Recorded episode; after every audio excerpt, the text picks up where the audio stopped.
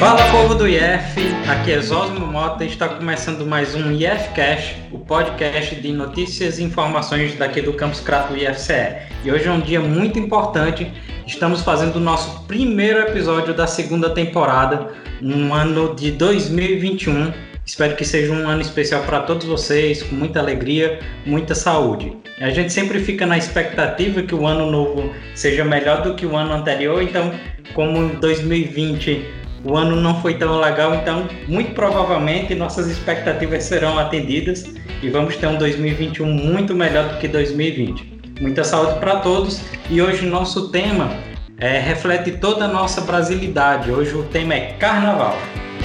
Oi, gente, aqui é a Alissa Carvalho. Sejam mais uma vez bem-vindos ao IFCast, agora nessa segunda temporada. E como o Zosmo falou, hoje a gente vai comentar, falar sobre a maior festa do mundo.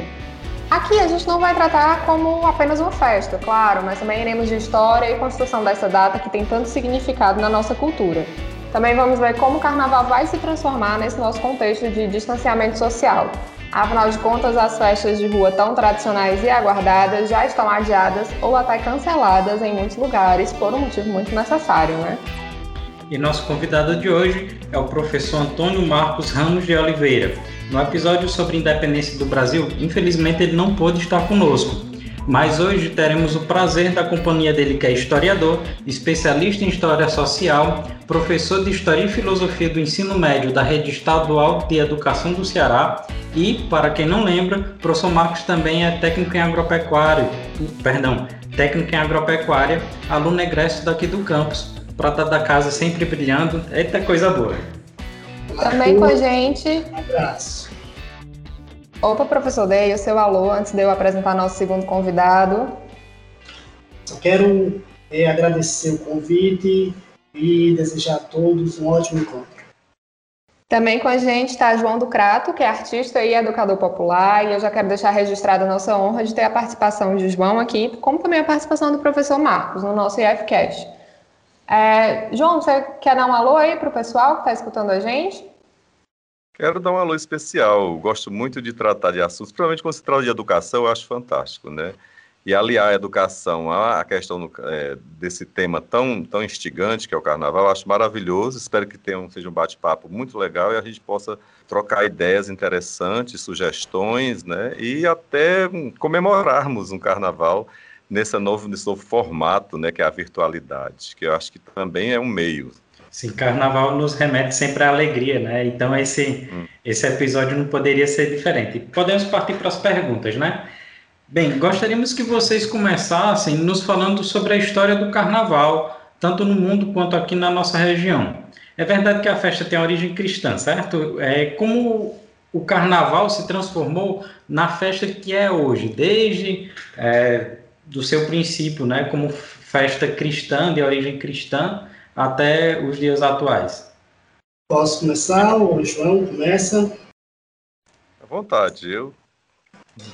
Bom, então, é, o Carnaval ele é uma festa que essencialmente ele traduz uma uma manifestação contraditória. É uma mistura de liberdade e é uma mistura de controle no mesmo acontecimento. Tá? Então, na origem do carnaval, a, a Igreja Católica ela foi é, um ator muito importante da forma como existe hoje. Né? Então, é, na Idade Média, a Igreja Católica era a autoridade econômica, política, é, social e ideológica, e aí ela atuou no processo de disciplina da sociedade com a questão do, do carnaval, é, procurando disciplinar práticas pagãs. Então, na verdade, quando a gente recua um pouco no tempo, nós percebemos que as raízes do carnaval estão muito distantes, estão na antiguidade, na Babilônia. Então, já existia na Babilônia algumas práticas chamado de Sacaia ou Saceia, onde havia um período em que o rei ele trocava é, o papel com os escravos, né? Com, então havia um período que a sociedade designava para inverter os papéis. Então, o homem podia virar mulher, mulher podia virar homem. É, o escravo, ele era vestido e alimentado como rei, podia dormir com as esposas do rei, né? Então havia um período assim de é, aparência de inversão de papéis. Então havia período. Do mesmo jeito, havia outro ritual em que o rei, ele na Mesopotâmia, na Babilônia, ele era tirado suas suas roupas, tirado suas insígnias, todos os símbolos de autoridade, e ele era chicoteado por um sacerdote que representava o deus Marduk, né? Deus da, da Babilônia. E aí era como se ele tivesse é, mostrando para toda a sociedade que ele era submisso ao Deus, assim como os outros eram submissos. Então, era na essência, era, era passar a ideia para a sociedade da inversão de papéis, de que a igualdade ela podia existir, de que os de baixo podiam é, chegar acima e os de cima podiam vir para baixo. Então era uma ideia mais ou menos assim para era uma forma de controle social, onde as pessoas pegavam suas raivas, toda aquela vontade de liberdade, de igualdade e se sentiam um pouco saciadas na Mesopotâmia, tá? Durante o Império Romano, essas práticas elas se manifestavam nos chamados bacanais, onde era aquele tempo assim que a galera comia, bebia, tinha muitas orgias, né? Ah, os prazeres sexuais eram satisfeitos, né? Então havia toda essa essa onda, assim como também períodos de é, comida, bebida, de inversão de papéis, do mesmo jeito. Quando o Império Romano entra em decadência, a Igreja Católica assume o lugar que era do rei, que era do imperador. E aí a Igreja Católica tinha uma ideia da, da seguinte forma: o Império Romano caiu por causa do pecado. Era essa a ideia da Igreja. E a partir da ideia de pecado, a Igreja procura cristianizar as festas pagãs. Ela procura colocar disciplina. Então, a Igreja ela sentia que o papel dela era salvar a humanidade do pecado.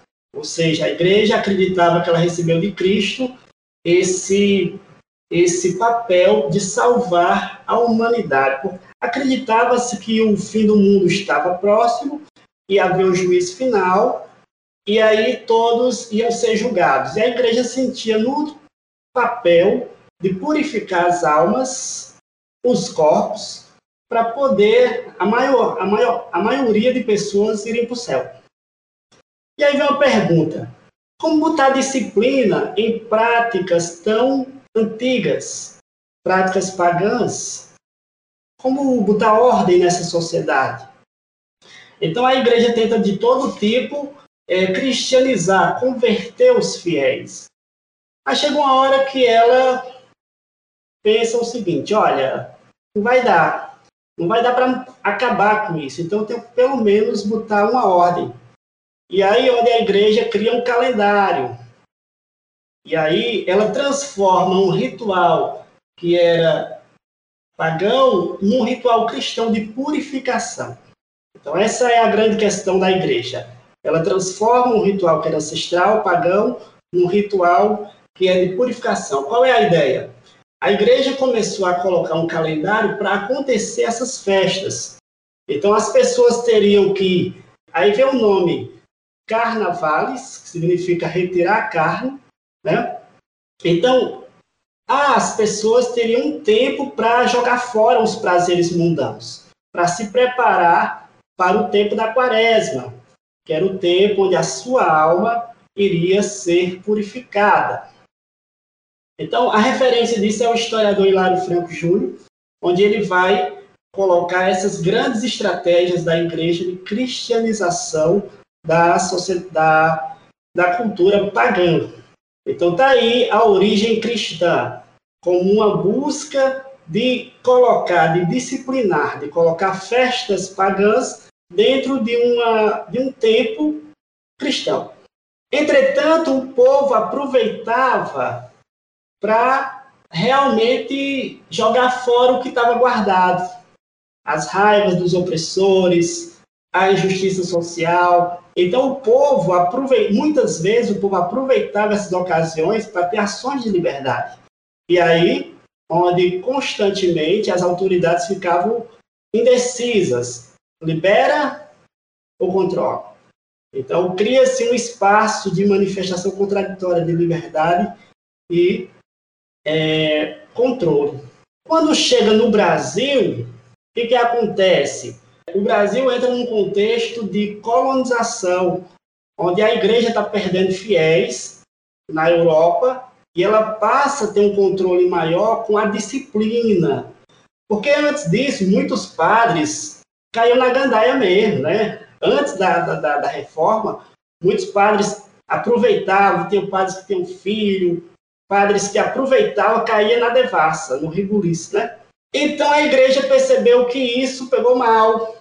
Aí começou a ter um controle maior dessas práticas. Então aqui no Brasil, ela entra num processo de colonização dentro da escravidão. E aí, o Brasil é preciso, é preciso observar que o centro da história do Brasil é o sistema da escravidão, onde nós temos dois mundos dentro desse sistema. O primeiro mundo é o chamado mundo civilizado, né? O mundo civilizado, o mundo que as autoridades portuguesas, os donos de terra, a Igreja Católica, o Estado português, ele tem controle. Então, aqui é o mundo civilizado. O outro mundo é o mundo selvagem, que é o mundo dos povos indígenas, que lutam ainda na resistência pelas suas terras, que é o movimento quilombola, que também luta por liberdade e igualdade. E aí a igreja e as autoridades portuguesas percebiam que havia uma pressão muito grande por liberdade na sociedade. Então, o carnaval, ela, ele foi entrando na sociedade brasileira como tipo uma válvula de escape do mundo civilizado. Então, o que, que acontece? A igreja foi colocando períodos específicos para as pessoas expressarem seus desejos de liberdade. Ou seja, em vez de você ir para o quilombo ou você procurar sua fuga para uma comunidade indígena e lutar pela terra, pela liberdade, pela igualdade, é, você tem esse, esse, esse, esse desejo canalizado numa festa popular. Então a igreja e as autoridades perceberam que não poderiam controlar totalmente, mas tinham que criar espaços para liberar o desejo de, de, de, liberdade. E aí no Brasil, é, na colônia, nós temos o intrudo, o intrudo, que foi uma das primeiras manifestações populares de carnaval, né, como diria, que era aquela prática de, de uma época definida, a sociedade, os pobres, pessoas escravizadas, saíam às ruas e melavam o povo de lama, xingava, tirava onda. Então era um momento assim de extravasar. Homens vestiam de, de, de mulher, mulher de homem, então havia um, um, um momento assim de liberar o desejo reprimido naquele momento. Então o intrudo foi uma festa e percebe-se que depois o intrudo vai ser combatido pela igreja, porque obviamente as pessoas não se contentavam só com aquele momento de liberdade. E aí, quando terminava, ficava como? Então, as autoridades perceberam que o intrudo começava a dar brecha para mais liberdade, mais luta, mais, mais prazeres. Então, quando terminava, era a quaresma, que era aquele momento assim de parada total. Agora é só rezar. Agora, quem pecou, não peque mais. Então, é a hora da limpeza. Pronto, acabou. Aí entra a igreja, fazendo toda aquela manifestação de controle dos desejos. Bom, aí vai isso, no século XIX, isso vai ser perseguido pela ideia de civilização. Aí entra a ideia de civilização no século XIX, a ideia do ordem e progresso, né? Então, quando o, o, o Brasil muda de escravidão para sistema capitalista e de monarquia para república, E tem uma questão central aí, que a maioria é o povo negro, que participa dessa, dessa, dessa luta. E o povo negro passa a ser reprimido pelas manifesta pela autoridade policial do Estado. E aí o que fazer com esse, com esse povo negro que agora oficialmente não está mais preso à escravidão? E aí começa um processo de repressão às manifestações populares negras, que a maioria manifestações negras. Mas mesmo assim o povo negro continua procurando a sua liberdade. Aí criam-se as escolas de samba, e aí começa o povo negro começa a se aproveitar do carnaval para fazer protestos, para a busca por direitos. E aí eu quero concluir essa primeira parte falando do, do historiador é, José Mourinho de Carvalho, quando ele coloca que quando chega a República, o povo brasileiro, na sua maior parte, fica de fora da votação, de, de, de exercer direitos políticos. E então, o povo negro e os pobres, eles procuram outros canais de expressão, de participação. Aí entra as chamadas irmandades, as sociedades, as festas. E aí o carnaval vai ser uma festa popular para expressar direitos e é, angústias reprimidas. E isso vai acontecer até o século XX, quando a gente chega uh, nos últimos carnavais com aquela, com aquela escola de samba, né? Aquela escola de samba que criticou a, toda a desigualdade social em, em rede mundial. E é isso. Professor Marcos, você fez realmente um resumão da história do carnaval desde a antiguidade até hoje, né? João, você tem alguma coisa a acrescentar sobre essa questão?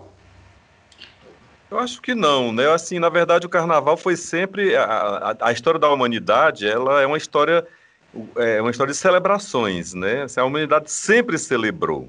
E aí é, é, o carnaval não deixa de ser uma celebração, né? Que tem onde as pessoas se juntam para para extrapolar as suas angústias, as suas alegrias, os seus prazeres, né? E isso é, é, foi muito enfático na época de Dionísios, né? Dionísios na Grécia, né? Uh, o deus Baco, né? Toda, toda essa coisa de, de festejar em torno de, de, de, uma, de, uma, de um mito, de uma mitologia que era muito presente nessa, né, nessa época, né? Na, na Idade Média, né? E foi passando, foi se tornando um, um ritual religioso, né? E, e, e quando chegou aqui no. Eu quero frisar a, a, presença da origem do carnaval do Zé Pereira, né? Que quando se fala em Zé Pereira, né? É o grande, é o grande introdutor da história carnavalesca, principalmente aqui no Brasil, quando, com aquele frevo, viva Zé Pereira, viva Zé Pereira, viva Zé Pereira, que morreu no carnaval, que foi, na verdade, era um sapateiro que começou a fazer batuques nessa época carnavalesca e que esse, e que esse costume se tornou um grande brado das pessoas que já tinham na sua, na, na, sua trajetória, não sei, na sua ancestralidade, na sua essa questão da celebração, né? Então assim, o Zé Pereira é esse símbolo do, do carnaval que, que se espalhou no, pelo Brasil inteiro também. Aqui no Crato nós tínhamos o, o Zé Maia, né, que tinha o bloco do Eu Sozinho, que era que, era, que é, hoje é uma, era uma figura que saía fantasiado às quatro noites de carnaval pelas ruas do Crato, pelos cortejos, pelos coretos e pelas, pelos, pela, pela, pelos cursos né, do Crato, e era o bloco deu sozinho. Então, assim, essa questão do, da, de extravasar no carnaval, né, nessa festa profana, cheia de diversidade, é uma coisa que vem que acompanha a humanidade. A humanidade sempre foi celebrativa, ela sempre gostou de ritualizar, né, de criar mitos é para que eles pudessem, através desses mitos, manifestar as suas alegrias, as suas indignações, né, os seus protestos.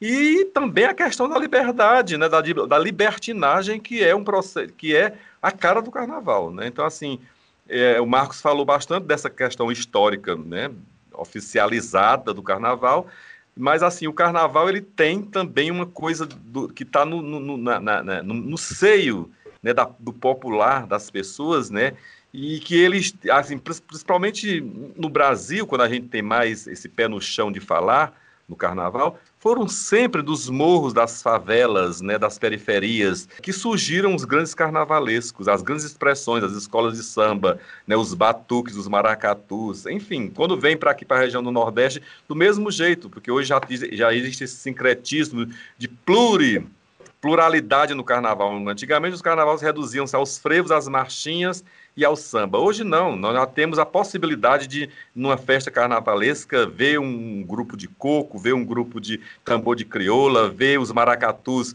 tanto rurais como, como os, maracatus de, de, de, de cortejo, como é que se diz? O maracatu ritualístico de coroamento da rainha tem a ginga, enfim, tem uma, uma, pluralidade de manifestações do carnaval que é esse o lado encantador do carnaval, né? que é o lado da, da, da criatividade do povo, da manifestação do povo na sua, na, no, no, seu sincretismo de religiosidade, de ancestralidade e de, que, e de manter vivas as tradições que foram passadas de geração para geração. Então, assim, em, em, se tratando de carnaval, né, a gente louva desde de, de Dionísios, de Baco, na Grécia Antiga, em Roma, né, nos bacanais, nas termas, né, na, na, nas festas da carne. Carnaval é a festa da carne, né? Então, assim, e até hoje em dia, né, com essa coisa da, das pessoas irem para a rua, se melarem, se, se, se, se jogarem, né, Carnaval ele, ele, ele, ele tira todas as possibilidades de, de regras, mesmo sendo uma coisa que tenha passado por um processo né, que a própria Igreja Católica é, é, é, regulamentou a questão da quaresma, os 40 dias, aquela coisa. Né? Mas mesmo assim, é uma expressão que ela foge né, a, a, qualquer, a qualquer método pré-estabelecido. É uma festa corporal, é uma festa da sexualidade, é uma festa da libido, é uma festa do amor, dos encontros, né? Então, eu acredito que é, esse é, para mim, a essência do carnaval. Falar de carnaval é falar disso, né? Dessa vontade de se expressar, de se vestir da maneira como quiser, de ser o que é ou o que não é, né? Então, isso é que eu acho que é o grande, o grande fator de que o carnaval seja a maior festa popular do planeta e assim o Brasil seja esse grande radiador, né, esse grande resplendor né, da apologia dos festejos carnavalescos no universo. Eu acho que é, é mais ou menos essa minha visão, né, dentro dessa dúvida que o Marcos falou, desse contexto mais histórico, né, onde ele cita né, as fases do, do, do carnaval na, no seu histórico né, de, de, da humanidade, e, mas eu, eu, eu para completar, né, seria necessário a gente falar dessa questão da manifestação popular que vem lá da alma, que vem do sangue, que vem do ritmo, que vem do corpo, do molejo, da africanidade, da questão dos índios, tudo que a gente tem aqui de si, que, que, que contribuiu para a nossa etnia, para nossa, para nossa etnia. Então, assim, Viva o carnaval sempre com todas as, as peculiaridades que nós estamos vivendo agora em pleno século XXI, no ano de 2021. Com certeza, né? Até porque o carnaval ele nem é tão assim na prática ligado à Igreja Católica, né? Já que vocês uhum. já falaram um pouco sobre essa questão de brasilidade, do carnaval no Brasil, o Zosmo também iniciou o episódio ligando o carnaval à brasilidade, né? A gente sabe que o carnaval faz parte da imagem que os estrangeiros têm do nosso país e que é também um dos principais temas da propaganda brasileira oficial pelo mundo, né? Tanto que quando se fala de Brasil, geralmente os estrangeiros eles pensam logo em futebol e carnaval, né? Para vocês, eu gostaria que João começasse respondendo essa, né? O que é que faz o carnaval no Brasil ser tão diferenciado do carnaval no resto do mundo? Eu acho que tem dois viés assim bem claro, né? Tem, o, tem a, a questão do capitalismo em si, que é aquele atrativo que o turista que tem grana vai vir esbanjar, gastar no Brasil, porque na verdade, quando se fala nesse, nessa venda dessa imagem do carnaval, né, desse carnaval mais mais turístico, né? Eles vendem também a imagem da mulata, da bundona, da, daquela, do, do peitão, da nudez, né? Dessa coisa que que é muito característico no, no, quando, quando o gringo vem para cá para ver o carnaval. E tem também a fonte, que eu acho que é a fonte inesgotável, que é a questão da arte mesmo, o carnaval como uma expressão artística do povo brasileiro. Uma expressão que vem lá de dentro da alma, né, que explode numa pluralidade rítmica, que você tem uma infinidade de instrumentos que, que, que, foram criados a partir dessa manifestação do carnaval, né? Porque a gente, hoje em dia, você vai numa escola de samba, a bateria da escola de samba é a alma da escola de samba, com 300 instrumentos, tocando todos em, em sincronia. Então tem o agogô, tem o, tem o, tem o, o tambor, a caixa, tem a cuíca, tem, enfim, eu não sei nem enumerar a, a pluralidade de instrumentos que tem dentro de uma bateria, que eu acho que é isso que, que quando a pessoa não vem para esse, por esse viés do, do encantamento, da, da questão da, do turismo, da sexualidade, das mulatas, das cabrochas e tudo mais, vem vir para esse outro lado da pesquisa, do encantamento, de você sentir seu corpo é, é, é, ser movido por essa energia maravilhosa das canções do carnaval, que a, que abrange uma coisa maravilhosa. É, você vê as marchinhas carnavalescas, né?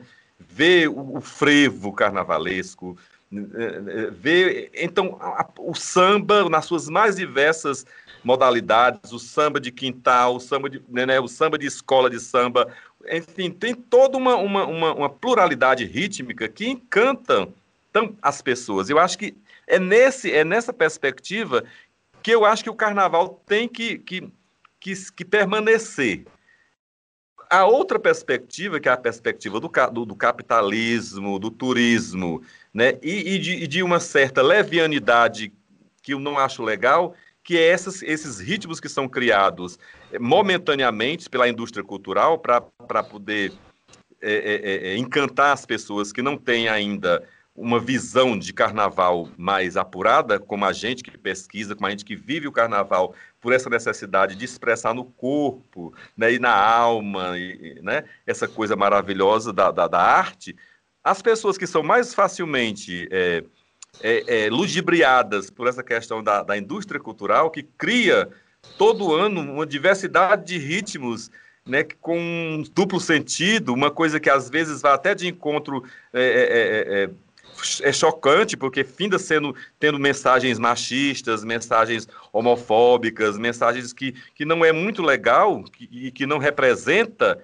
é, né, esse espírito artístico do carnaval, mas que também é uma forma de, de, de, de, de entretenimento, né?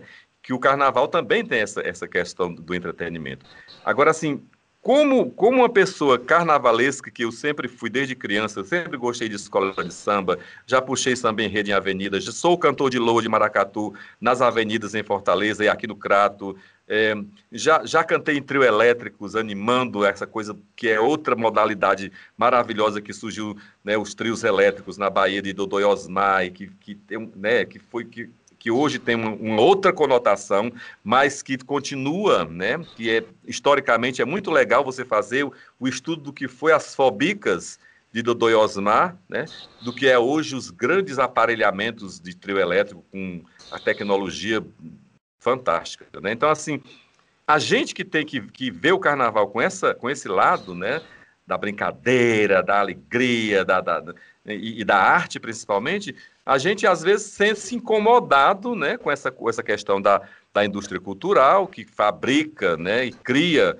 métodos de, de até de alienar as pessoas, né, de deixar as pessoas muito nos seus.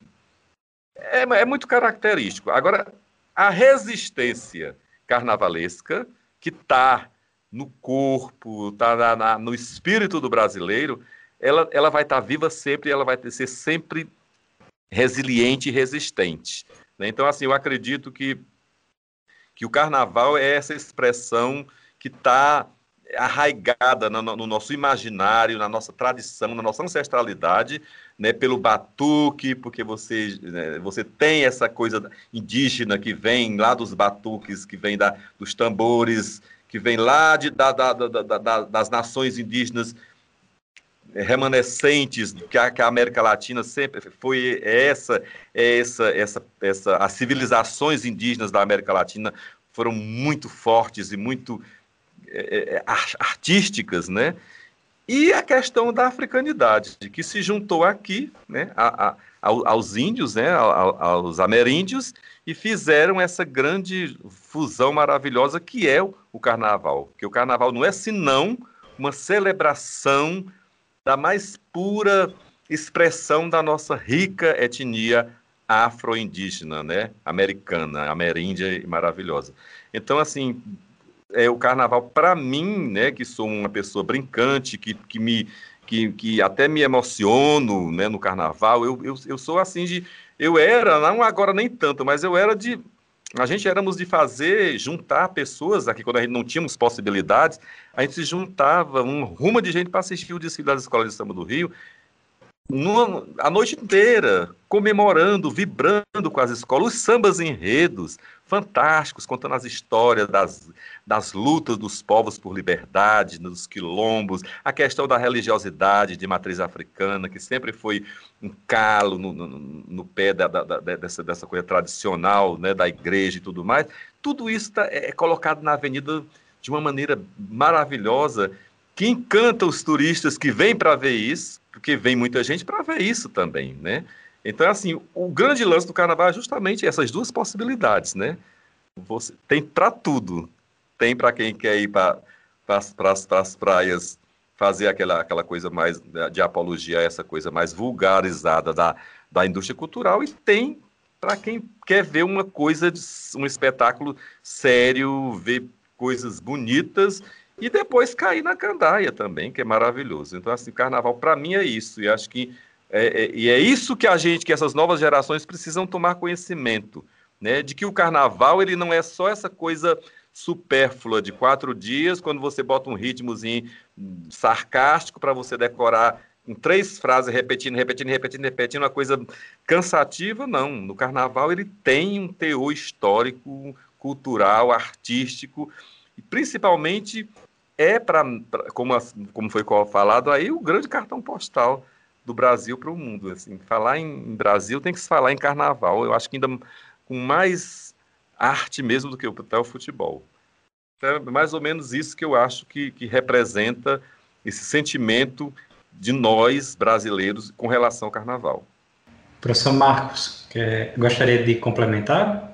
Sim, a fala, a fala do João é emocionante, sacode a gente por inteiro. Né? E, João, eu faço uma leitura é, do, dos índios, né, dos índios do Brasil. E quando a gente analisa historicamente, a gente percebe que os índios foram praticamente é, um dos últimos povos da humanidade a sofrer um processo de colonização. Então, os povos indígenas, que ainda hoje existem, estão no nosso meio, eles têm dentro de si uma, uma carga cultural de busca da natureza, de busca da liberdade, de busca da natureza corporal, essa energia que está dentro da gente, que a gente sente vontade de, de sacudir, né? Então, uhum. os povos indígenas, eles, eles têm esse legado de longa duração, de milhões de anos. O homem surgiu, os seres humanos surgiram basicamente é, na história da humanidade mais ou menos 2,5 milhões de anos. E aí saíram da África e chegaram até aqui, o Brasil tem a mostra de 50 mil anos antes de Cristo, da presença humana, que até mais. E os povos indígenas, eles carregam esse, essa energia. E hoje a gente tem um debate muito, muito forte, que é a questão da igualdade da liberdade contra o autoritarismo que está sendo colocado na nossa sociedade. Então, quando nós olhamos a história, a maior parte do tempo desse território que nós habitamos foi de liberdade. Veja, é, de 50 mil anos de Cristo a 1500, essa terra aqui era uma terra de expressiva liberdade. Quando você pega as fontes, você percebe que os povos indígenas não tinham essa história de controlar as pessoas, não tinham essa história de controlar o que é certo, o que é errado havia um espaço de muita liberdade, até, no, até nas guerras indígenas você tem a expressão da liberdade. Né? Então você tem isso muito forte de relação com o corpo, com a, a natureza corporal, com se pintar, com celebrar. Com... É, então há toda uma energia. E aí, quando a gente percebe o processo de civilização cristã, a gente percebeu que foi muito violento. a repressão a este povo, e ainda é muito violenta. E a gente, quando vê o carnaval, é, é como um túnel do tempo. A gente entra num portal que a gente experimenta a liberdade, numa perspectiva de muita espontaneidade. Agora, o que, que acontece? Como o João colocou, é que o capital, aí entra o capitalismo, né? Ele age de uma forma é, pragmática, ou seja, ele, ele, ele aproveita tudo e dá um significado de dinheiro, de ganho. De, e aí onde entra o, o, o, o turismo sexual, a questão da, da exploração sexual de menor, que acontece muito forte. Então, o, o capital transformou o, o Brasil numa, numa questão muito sexual, sexista, e abre espaço para muita exploração do povo, das meninas, das, das adolescentes que vão, engravidam no carnaval, aquela coisa toda. Então, como o João colocou, é, é tarefa nossa é, trabalhar para a desconstrução desse, dessa interpretação, dessa apropriação do carnaval pelo capital e colocarmos a questão numa perspectiva de cultura popular, de cultura do povo. O que o povo realmente quer? O povo quer liberdade, quer dignidade, o povo quer ter energia para sobreviver, quer respirar. E aí a gente viu no Carnaval do Rio de Janeiro aquela escola de samba que contou a história do Brasil numa aula de história pública de uma forma que fantástica. E instrumento de conscientização. Então, essa, essa é a essência que, nós, é, que eu acredito que vale a pena nós nos lembrarmos, que o carnaval ele é um dispositivo de memória, para que nós nos lembramos da nossa identidade. Nossa identidade é a busca pela liberdade, a busca pela igualdade, é a busca pela, pelo que vem de dentro, que vem de mais interior, né? Essa história de quebrar mesmo as regras sociais, quebrar a história da desigualdade do corpo e da mente, para que nós possamos é, ir para uma sociedade mais justa, mais livre. Então, para mim, o carnaval é um momento para a gente se lembrar da nossa essência, do que existia aqui antes da colonização. E a partir disso, irmos para uma sociedade melhor, sem história de oprimir homem, homem oprimir mulher, homem oprimir homem, sem essa história, mas buscando a essência da nossa história. Quando o escrivão caminha, escreve é, no Brasil, quando ele chega, as primeiras páginas é categórica. Ele diz que todos eram bem aciados, tinham bons narizes, havia beleza, eram fortes, né? O Brasil era visto como um paraíso pelos europeus quando chegaram aqui. Mas a partir do momento que eles começaram a perceber os conflitos, começaram a perceber a antropofagia, os índios em rituais comendo a carne e outros, então começaram a tratar o Brasil como demoníaco. E aí a igreja olhou e disse assim: olha, é um prato cheio para nós, estão precisando de nós. Essa terra é uma terra de pecado. Então vamos catequizar, vamos domesticar, vamos civilizar. Então o carnaval lembra que a gente tem que dizer não a essas práticas do capital, essas práticas da Europa, essas práticas de qualquer povo que queira enquadrar o nosso povo numa caixa. O ser humano, como diria o filósofo Leonardo Boff, não pode ser encaixado numa caixinha. Nós somos um projeto infinito de liberdade. Ninguém tem o direito de dizer o que, é que a gente tem que ser. Mas a nossa interioridade é que tem que determinar o rumo da nossa história. Então é isso que o carnaval é, é convidado a nos lembrar. Não, o ser humano não pode ser enquadrado em nenhuma caixinha. Acabou-se. E pronto e que se crie uma estrutura na sociedade que respeite a essência humana, respeite a busca por liberdade, por igualdade. Essa é a, a, a grande aula que o carnaval dá é, na prática, assim, que nenhuma escola consegue dar. Carnaval é uma aula, é uma grande aula para a sociedade de liberdade, de igualdade, da essência humana, e da nossa identidade como povo que procura é, a felicidade nessa terra. Sabemos que o carnaval é diferente também dentro do nosso próprio território, já que temos várias formas de celebrar, como as escolas de samba, os blocos de carnaval, o frevo, os bailes, os antigos bailes. Então, quais foram as maiores influências do carnaval ao chegar no Brasil e quais as principais influências do carnaval que comemoramos aqui no Crato e na região do Cariri? Eu posso. Assim, o carnaval. É, o, o, carnaval no Brasil, ele sempre, desde quando a, quando a família real chegou aqui, ele tem, ele tem as características, essas duas características, né, de ser uma festa burguesinha, né, onde uma elite usufrui, né, que vem desde a, da, da, da, dos grandes salões europeus, aquela questão, e tem a expressão popular do povo. Não sempre teve essa dualidade o carnaval.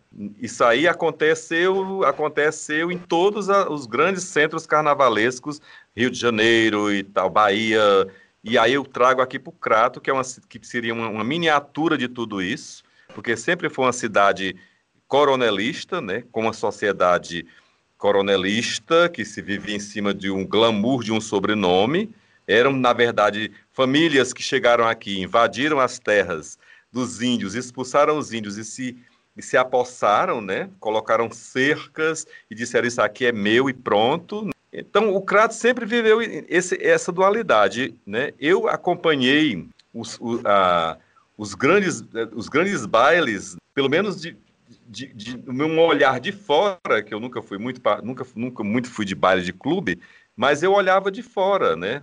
Os bailes, os fantásticos bailes de clubes do Crato Tênis Clube, que terminavam na quarta-feira de cinza de manhã, a orquestra descendo até a Praça Siqueira Campos, com todo mundo ainda, em plena seis horas da manhã da quarta-feira, ainda todo mundo pulando, brincando. Mas era um carnaval da elite cratense, né, que não representava era uma minoria, na verdade, que fazia esse tipo de, de, de, louvação ao carnaval. Já o povo, né, o carnaval na essência do Crato, das escolas de samba, que vem lá desde os, da, das influências dos maracatus pernambucanos, porque aqui a gente tivemos maracatus também, aqui nos anos 60, já uma influência dos maracatus rurais de Pernambuco e tal, desse link que sempre teve com as duas, com, com os dois estados, por estarem separados ou unidos por uma chapada do Araripe, né? Sempre teve uma ligação muito grande. Então o Carnaval do Crato ele sempre teve essa característica.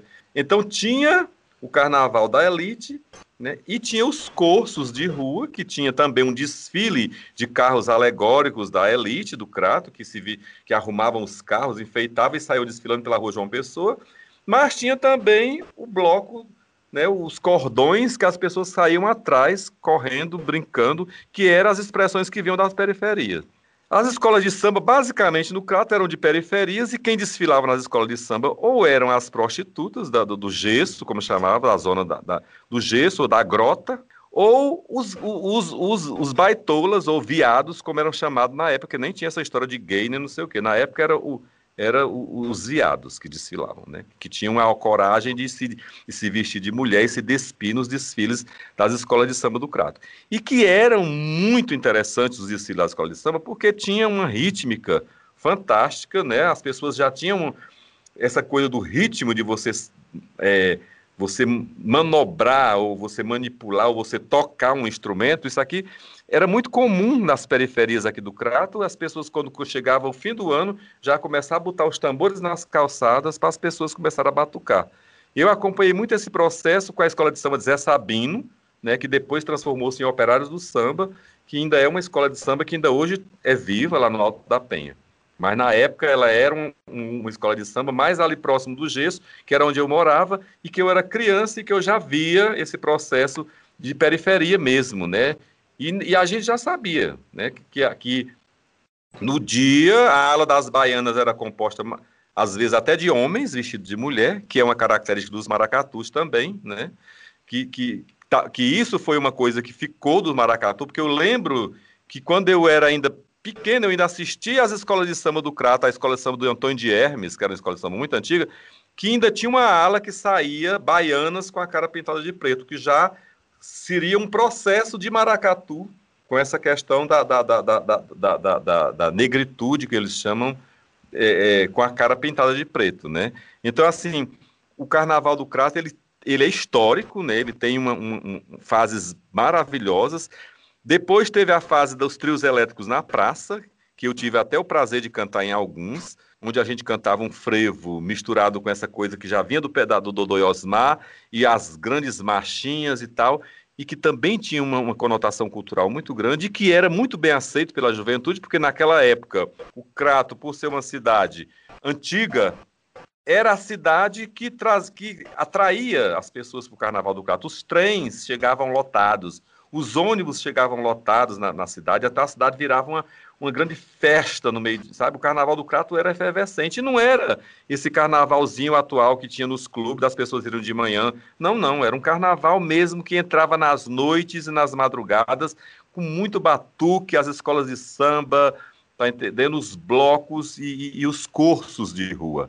Né? Então, assim, o, o, Carnaval do Crato, ele sempre teve uma resistência muito grande, era um, um, um carnaval organizado, tinha uma liga de escolas de samba, né, que eu inclusive participei da LIES, que era a Liga Independente das Escolas de Samba do Crato, que tinha todo uma, uma, uma, um espelho, se espelhava no grande espetáculo do, do, mundo que é o Carnaval do Rio de Janeiro, em termos de organização e tudo mais.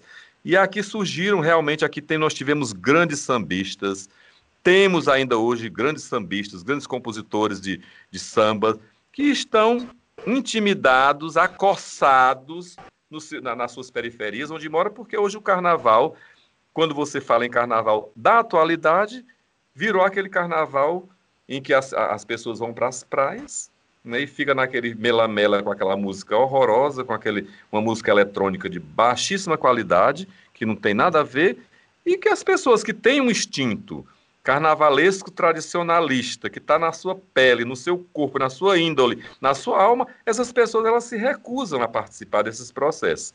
Então, assim, eu sou um deles, a não ser o que me salva aqui é porque eu ainda vou para o desfile de Fortaleza do Maracatu e volto para desfilar do Maracatu o Inuirê aqui no Crato e às vezes fazer até uma brincadeira ali na Praça Cristo Rei ou na Praça Siqueira Campos, cantando uma frevança junto com grandes músicos que nós temos aqui, como Cleivan Paiva, que era um, é um guitarrista que estava é, que vem dessa escola da, da, da, dos trios elétricos da Bahia, da época de Dudu e Osmar.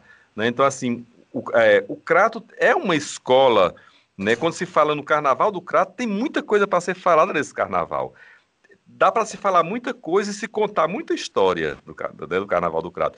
Infelizmente, a gente não, a gente vai, foi perdendo essa propriedade de ocupar esses espaços, né? A crônica carnavalesca do Crato findou se acabando, a Liga das Escolas de Samba findou se acabando, e o carnaval foi virando essa coisa meio aqui desse sistemazinho besta do, do, do, capitalismo, que é um entretenimento comandado pelas grandes indústrias da birita. Né? Quem é que faz o carnaval agora? Todo é a Brahma, é a cachaça e pioca, que é só para enganar o povo, encher a cara, bebe quando é de noite, todo mundo capota e não tem mais aquele, aquele carnaval que você varava as madrugadas, que você tem. Então, assim, é, é lamentável né, que, que, a, que a situação esteja nesse plano e que, por exemplo, a juventude hoje ela, ela não tem a possibilidade de, de, de, de ter né, essa coisa do, do, do, do de deixar incorporar né, na, sua, na sua ancestralidade, na, na, na, na, sua riqueza que ela traz dos seus ancestrais,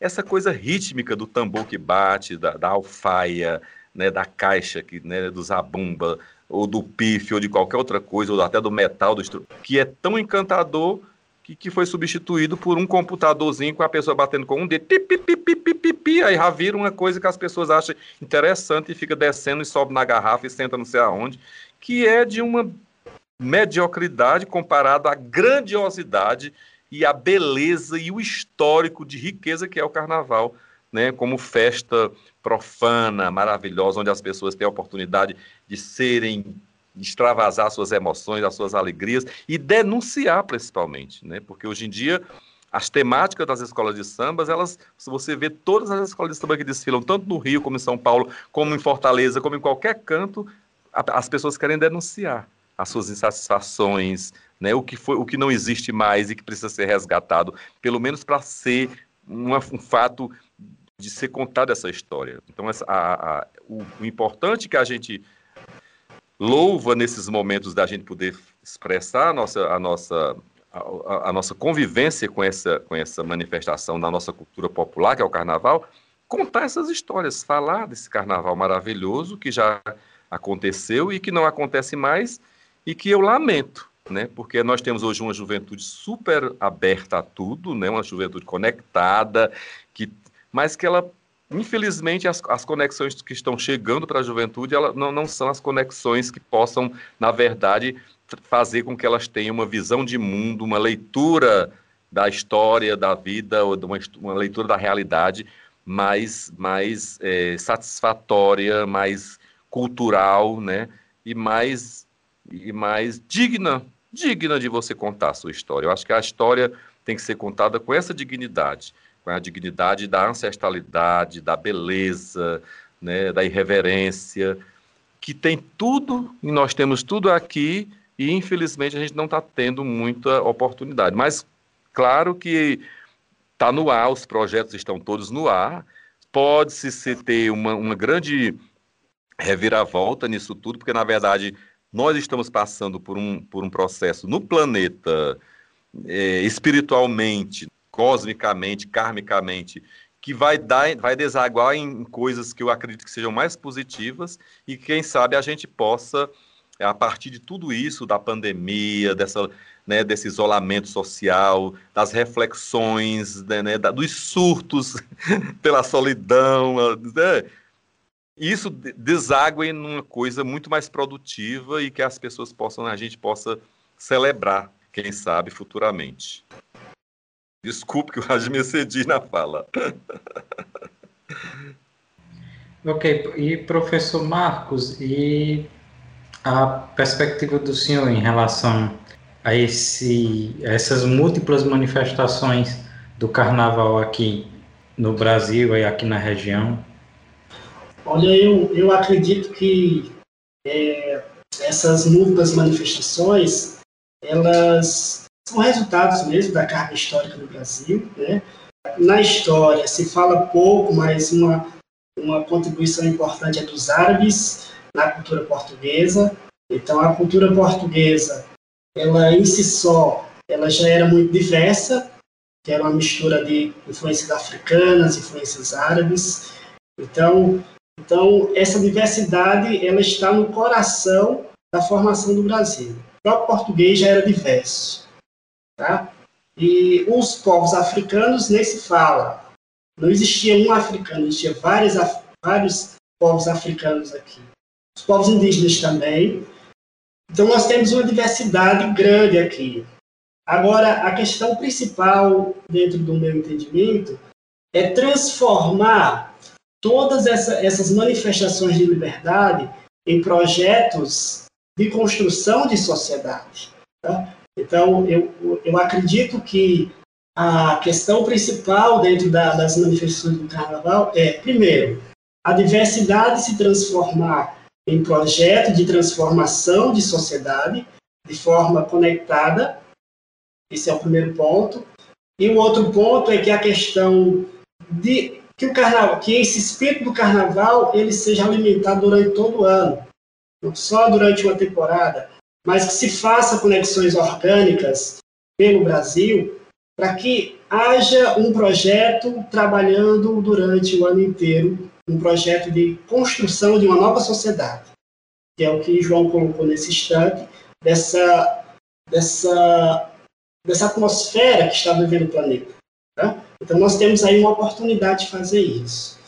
Então, a palavra é coerência, no meu entendimento manifestações de liberdade se transformar em movimentos de liberdade na construção de um projeto é, social, nacional, porque a gente quebre de vez essa herança da escravidão. Porque as manifestações de liberdade, elas são sempre transformadas em movimentos de repressão. E aí o povo vai procura ser livre, mas depois tem que esquecer essa, essa, essa, essa liberdade. Porque é sufocado, principalmente a juventude, sufocada com é, o, o aparelho policial, com muitas manifestações de violência na mídia, na internet como um todo. Então, esse é, é o coração da coisa. É, Para encerrar, gente, eu queria saber como é que vocês celebram o carnaval em tempos não pandêmicos, né? Eu confesso que eu sou do time que prefere ficar em casa e que não gosta muito de ir em festa. E João comentou que costuma desfilar no Maracatu em Fortaleza e aqui também, né? Vocês têm alguma história emblemática que aconteceu durante algum carnaval para contar para gente? Olha, assim, e, o carnaval ele sempre tem histórias emblemáticas, né? É, porque assim, quando a gente se quando a gente se dispõe, né, a brincar o carnaval de qualquer forma, você já está perante uma sociedade careta, você já está infringindo, né, infringindo uma série de, de, de, de, de leis e regras, né? Então assim, é, eu tenho, nas minhas é, incursões carnavalescas, já aconteceram coisas louquíssimas e maravilhosas, desde de estar em cima de um trio elétrico cantando e. e simular numa performance uma coisa, sabe? E, a, e as pessoas acharem que eu estava pegando um choque, desliga todas as tomadas. Porque eu simulava umas coisas, uns frenesis, uns faniquitos, umas coisas, e aí. As pessoas é, uma performance. Aí, pá, desliga tudo que ele tá morrendo de um choque. Assim. E às vezes levar até um choque. Né? E as pessoas nem acreditarem que fosse mesmo. Porque a gente cantava em trios, é, a gente cantava em cima de palcos no meio da rua, com chuva debaixo de chuva, porque o carnaval é numa época do nosso inverno aqui. Quantas e quantas vezes não se cantou é, é, é, é carnaval debaixo de chuva torrencial, né? As águas rolando, né? Como a música diz, as águas vão rolar. E assim, é, tem, aconteceram muitos, muitos casos interessantes, desde estar num trio elétrico cantando, desde estar no maracatu, desde estar. porque tudo é, tudo é, é, é, mágico demais no carnaval, né? Quando você se propõe a ser um carnavalesco, a, a sair para a avenida e para e para é, é, porque assim, quando, quando o Marcos fala na, na, questão da importância de que o carnaval fosse o ano todo, o Rio de Janeiro já é o ano inteiro, porque as escolas de samba elas passam todo ano formando formando profissionais, figurinistas, aderecistas, que vão ali para os barracões trabalhar. O interessante é que fosse assim também nas escolas, aqui, né? A gente não tem essa possibilidade. Mas esse processo de formação que poderia acontecer era que era o grande ideal, que nas próprias escolas tivesse. A gente uma vez tentou levar para as escolas batucadas, né? Vamos aqui no Crato mesmo, vamos para as escolas públicas, tentar aproveitar que tem os instrumentos das fanfarras, das coisas, vamos ver se a gente consegue bater um, criar uma nova, um, um novo ritmo que não seja o ritmo marcial do, do Brasil ame ou deixo, né? Mas que fosse um ritmo que as pessoas pudessem dançar, né? Cantar, uma, uma coisa rítmica. Então, assim, o carnaval ele tem essa possibilidade. A, a, a, é, o que precisaria é que essas práticas carnavalescas elas estivessem mais inseridas nos currículos das escolas, né? Que as escolas pudessem trazer, chamar mestres de bateria para dar umas aulas, falar do que é uma cuíca, o que representa tocar uma cuíca, um tamborim, bater um agogô, uma, um, sabe, um pandeiro, porque isso aí, as crianças, os adolescentes, eles gostam de mexer com isso. Né? Então, assim, precisaria de uma política pública que fosse mais voltada para a formação, né, dentro das escolas, assim, assim levando para esse lado da seriedade da coisa, porque assim o carnaval ele já tem esse outro lado, o lado lúdico. Quem não tem, quem não tem uma história interessante para contar no carnaval é porque não viveu o carnaval. Então assim eu, eu, eu, eu prefiro nesse momento de encerramento dessa desse, desse dessa conversa sugerir né, encaminhar, falar da importância de, de, por exemplo, estamos aqui num, numa, numa escola, né, e que aqui a gente tem um aparelhamento fantástico, aqui eu já vejo que eu estou dentro de um estúdio, quer dizer, isso tudo pode ser um, um, um meio de, de, de estímulo para que esse carnaval, para que essa, essas, essas manifestações elas não sejam somente pontuais na época do carnaval, mas que no ano inteiro possa ter referências, possa ter pequenos agrupamentos, pequenos batuques, pequenos luaus, pequenas alvoradas festivas, essas coisas que a gente pode trazer para dentro da escola e que pode ser aliada a essa coisa maravilhosa que é uma escola de formação ligada à terra, como é o, o né, Instituto Federal, que lida com a questão da agricultura, da, né, isso é muito maravilhoso, e dá para você fazer essa, essas conexões né, e, e, e transformar o, carnaval nessa coisa maravilhosa, né, que seria uma sugestão para esses novos tempos que a gente está vivenciando, né? Porque a gente sabe que esse ano de 2021, é, com a pandemia, não vai ter desfile de escola de samba, não vai ter aglomerações de, festas. Né? Os carnavais eles vão ter que acontecer nesse esquema da virtualidade. E nós já estamos planejando para o carnaval, né? Eu inclusive fui convidado para mediar mesas durante o carnaval com, com um pequeno trio de, de um naipe de metais para fazer uma noite estaria estaria naipe de metais de, de pessoas que tocam frevos nas ruas, aquelas bandas. Um, no outro estaria uma, um, um, núcleo do maracatu, no outro estaria um grupo, para poder nesses dias ser discutido e debatido essas coisas no carnaval, né?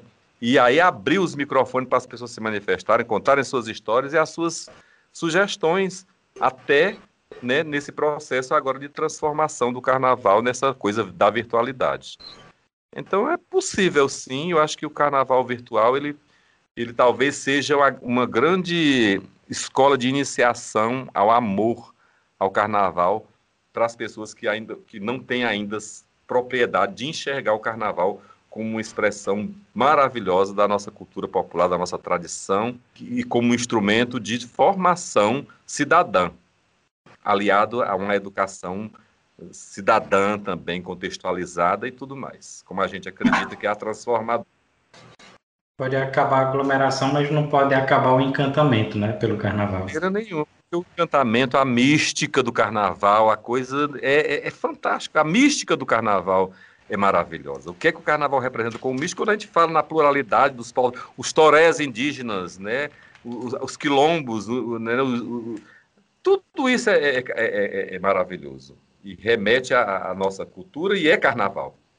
Olha só, pessoal, eu sou eu sou um símbolo da, de uma mudança de mentalidade, né, quanto a carnaval. Porque eu fui criado numa cultura indígena, perdão, uma cultura cristã, né, onde eu participava de muitos movimentos da igreja. E aí eu participava da renovação carismática católica, e a gente tinha aqueles retiros de carnaval. Então, quando era carnaval, eu ia muito para os retiros. Então, eu tinha muito, eu via carnaval como uma coisa realmente negativa. Né? Eu, eu tinha pavor de olhar a escola de samba, eu desligava a TV. Então era uma coisa assim que eu uma colocava. Tortura. É uma coisa assim que eu olhava assim, vixe, Maria, carnaval, era desligado, não sei o quê. Aquela beleza daquela bundona, aquelas coisas, tá, eu achava aquilo lá pecado, né? Então era o símbolo da pregação cristã. Quando foi na faculdade que, de História, que eu tive a oportunidade de fazer uma reflexão mais crítica da história do Brasil, aí eu comecei a, a questionar as próprias ideias da, da própria igreja e eu acabei saindo da igreja, na verdade. Então, eu comecei a, a, perceber algumas coisas que eu, embora, obviamente, dentro da igreja existem, existem correntes libertadoras que eu passei a gostar muito, mas como essas correntes não eram tão fortes aqui no Cariri, eu acabei fui saindo mesmo. E então quando eu fui é, dar aula, então aí eu senti, me senti mais ainda é, desafiado a me questionar a toda a minha formação. Então eu tive que mergulhar num profundo, numa mudança, numa luta grande dentro de mim. E aí, como é que eu vou falar por menino de, de, desses assuntos, né? Eu vou dizer que carnaval é isso aqui? Então, aí foi quando eu fui, é, passei por algumas crises e eu tive que me encontrar. Aí, para mim, foi uma satisfação enorme aquele desfile da escola Tuiuti, né? Aquele, eu diria que aquele desfile ali foi, assim, a minha libertação, João, a minha libertação. Assim, eu disse, quando eu olhei aqui, eu disse, claro, que coisa massa. Aí eu peguei uma aula inteira, gravei o vídeo e aí eu fui passando ponto a ponto e mostrando para os alunos. Cara, aquilo foi assim um prazer assim é, fora do comum, certo? E aí eu me senti mais livre, eu me senti mais leve, eu me senti mais assim, poxa, é isso mesmo, a viagem é isso aqui. Então, eu sou um, um, um, a minha história de vida, ele é um exemplo desse processo de libertação quanto a essas ideias do carnaval. Era isso, por isso, João, que quando tem carnaval, o que eu mais faço é, é ficar em retiro, mas numa perspectiva de observando o carnaval e tentando aprender para me passar para os alunos, porque eu me sinto um estudante diante de toda essa manifestação do carnaval. Então, eu, eu pesquiso na internet e tento selecionar vídeos para poder, na sala de aula, mostrar para os meninos essa grande aula. Então, é isso que é o carnaval para mim hoje. Uma grande aula do povo para todo mundo, do Brasil para o mundo. Né? E que a gente possa pegar essas aulas e, e, e transformar em práticas cotidianas de, de organização do povo, para pegar essa cultura e reorganizar e, e, a gente poder é, criar uma sociedade mais leve, de mais liberdade e de respeito à, à natureza interior. Essa é a questão. Para que essa história de estar tá querendo controlar os outros? Que é isso? Então, por que não podemos ser diferentes? Então, a minha experiência com o carnaval é de um processo de libertação profundo. E aí eu agradeço demais a vocês. Quando eu vi esse convite, eu senti a necessidade de expor essa experiência de vida que eu tive tá? E refletir historicamente e pessoal. João, te agradeço demais pela grande aula, tá? Que aqui a gente acaba aprendendo muito do Crato. Eu conheço muito pouco, justamente porque tive esse tempo todo é, vendo tudo, aquele desfile das virgens, achar que eu corre. Era uma coisa fora de sério. Eu via de outra forma. E olha, que o, e olha, Marcos, que o Discípulo das Virgens perdeu totalmente a característica do que ele é, existia, né? Ele não é mais o Discípulo das Virgens que acontecia na, nos anos 80, no, 70, 80, 90. Ele transformou-se nessa coisa vulgarizada da indústria cultural, que, que é uma, uma enxurrada de gente correndo, bebendo atrás de um trio elétrico, onde a música não tenha nenhum atrativo, é uma ruma de gente falando nos microfones, gritando, às vezes até agredindo os outros, e uma coisa meio que violenta, um exibicionismo, eu não sei se isso seria a essência do carnaval que a gente viu. Eu sei que os, os tempos se transformam, as coisas faz parte de é uma é mutante, né? O ser humano, o próprio ser humano é mutante, mas a gente tem que entender que, que, que a, a, quando se fala em tradição e herança, essa, essa, essa evolução ela tem que ter sempre uma ciência de que se você está evoluindo, mas você tem um pé no chão lá na, atrás. E você não pode de jeito nenhum deixar de considerar o que vem lá atrás. Né? Então, porque é isso que as pessoas estão fazendo hoje em dia, desconsiderando, desacreditando, criando um descrédito na, na, na, na comunidade de um modo geral e transformando o carnaval numa, numa, numa, numa bestialidade, numa vulgaridade sem, sem precedentes. Pois eu e é quero... é um crime. Pois eu quero aproveitar aqui a ocasião, João, e, e convidá-lo para a gente fazer um movimento desse na, na escola.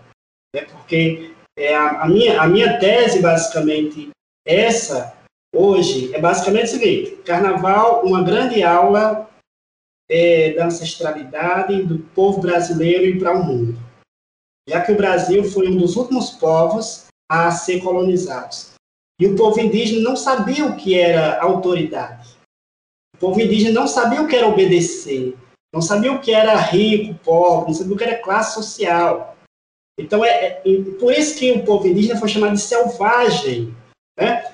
E isso carrega na memória corporal do povo brasileiro no carnaval. Isso aparece, a memória aparece. E é essa memória que não pode esquecer. Bem, ótimas colocações de ambos, né? Desde já Estamos muito agradecidos. Vocês gostariam de fazer mais alguma consideração, algum comentário a mais, algo que vocês gostariam de ter externado e até agora não, não puderam até aqui no nosso episódio?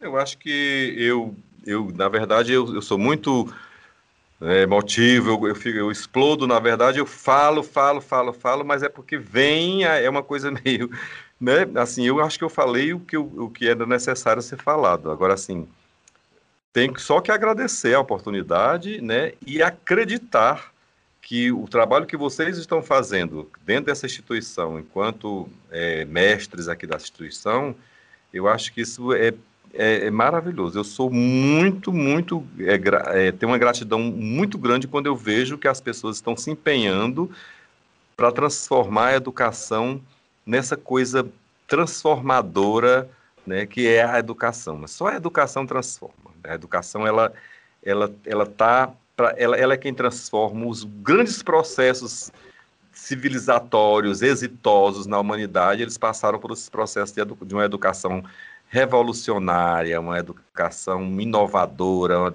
libertadora, que é o que a gente tenta fazer e o que eu vejo vocês enquanto jovens, porque o importante também é isso, é vocês estarem jovens com jovens dentro da, da, da, da desse espaço educacional que é, que é o Instituto Federal.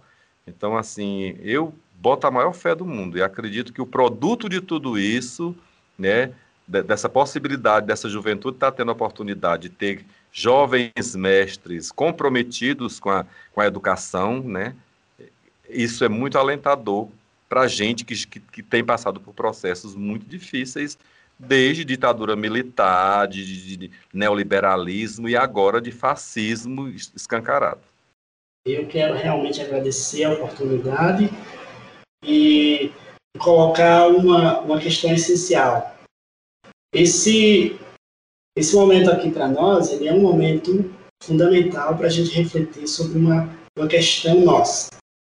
O ser humano, homem e mulher, não pode ser enquadrado em nenhuma uma regra arbitrária, né?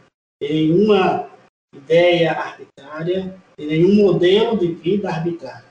O ser humano, na sua essência, ele busca a liberdade busca a realização. E para haver realização é preciso haver consciência, compreensão de si mesmo e do mundo. E este programa de vocês, ele está criando um espaço de liberdade, um espaço para que nós reflitamos sobre nós mesmos, sobre o nosso tempo, sobre a nossa existência. E decidir o que, que a gente pode fazer com ela. Então, é um momento privilegiado e é um movimento educativo de autoconstrução e de construção da sociedade.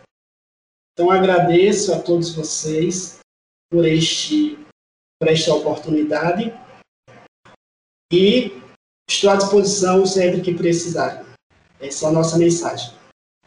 Nós que agradecemos, professor Marcos, João do Crato.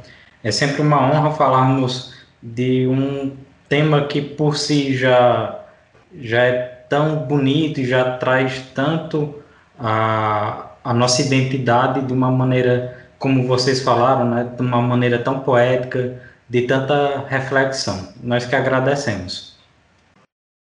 É isso, Zosmo. Eu queria lembrar também que o carnaval ele é basicamente sinônimo de aglomeração, né? Que é justamente o que a gente não está podendo fazer durante essa pandemia. Então pode até ser que dê sim aquela saudade, aquela vontade de ir a uma festa, um bloco de rua, mas isso não é nada recomendado. De maneira nenhuma. Tem outras possibilidades e outras e maravilhosas possibilidades. É que a gente tem que acreditar nessa possibilidade né, de que tem outras formas né, de brincar carnaval que vai ser tão prazeroso quanto. Por essa, enquanto virtual, né? É, é, essa, essa, o espírito do carnaval é que precisa ser alimentado, né? Essa consciência nossa de povo brasileiro, de partilha, que o carnaval é um espaço onde as pessoas precisam partilhar, onde as pessoas, ah, geralmente os povo, o povo pobre, sem condições, eles, a força do pobre é a partilha, né? A partilha das ideias, a partilha do arroz, do feijão, a partilha da, da, alegria, né? Da alegria, do, do abraço, do sentimento, do se sentir bem. Essa é a grande ideia. O carnaval passa para nós a ideia que somos um povo só, que precisamos estar conectados numa causa popular. Essa é a, a questão que nos coloca. Então, usamos esse espírito de liberdade para manter a, essa, esse universo funcionando, essa, essa, essa força interior. Então, a força interior, no meio da pandemia, é ela que precisa comer. Então, obrigado a todos. Satisfação imensa. Bem, pessoal, e, e antes de encerrarmos esse episódio, temos um anúncio muito importante. Hoje é dia de estreia aqui no IFCast Crato. Olha aí, Alice, coisa boa, né? Novidade na temporada. É o IFCast News, para contarmos as últimas notícias do campus. E olha que o finalzinho de 2020 e o começo de 2021 trouxeram muita novidade bacana. Certo, Alissa? Pois é, Zosmo. A gente encerrou 2020 com chave de ouro, né, com a audiência pública que referendou três novos cursos para o campus, que são técnico em agroindústria, técnico em lazer e a licenciatura em português e espanhol. A fase agora é de produção dos projetos pedagógicos, mas esperamos abrir vagas para esses cursos ainda em 2021. E outra notícia que vai interessar muito a todos tem a ver com a modernização da infraestrutura do campus. 2021 começou com quase 3 milhões de reais em investimentos com reforma e aquisição de equipamentos. O prédio dos laboratórios de informática, por exemplo, vai ser todo reformado e os laboratórios receberão novos computadores. Essa verba investida vai melhorar a nossa internet e ampliar o acervo da biblioteca. Também foram adquiridos projetores multimídia para as salas de aula e notebooks para as atividades pedagógicas. Além de tudo isso, 2021 também traz consigo a implantação do Laboratório de Bromatologia, ciência que estuda os alimentos. Coisa pra caramba, né? Coisa pra caramba, e isso tudo deixa a gente ainda mais empolgado para receber vocês de novo. Bom, fica aqui nosso convite para quem quiser comentar nosso episódio primeiraço de 2021. É só mandar um WhatsApp para a comunicação do Campus Crato pelo número 3586-8125 ou mandar mensagem nas nossas redes sociais. Agradecendo também ao nosso querido Giovanni Brasil, que grava e edita nosso podcast.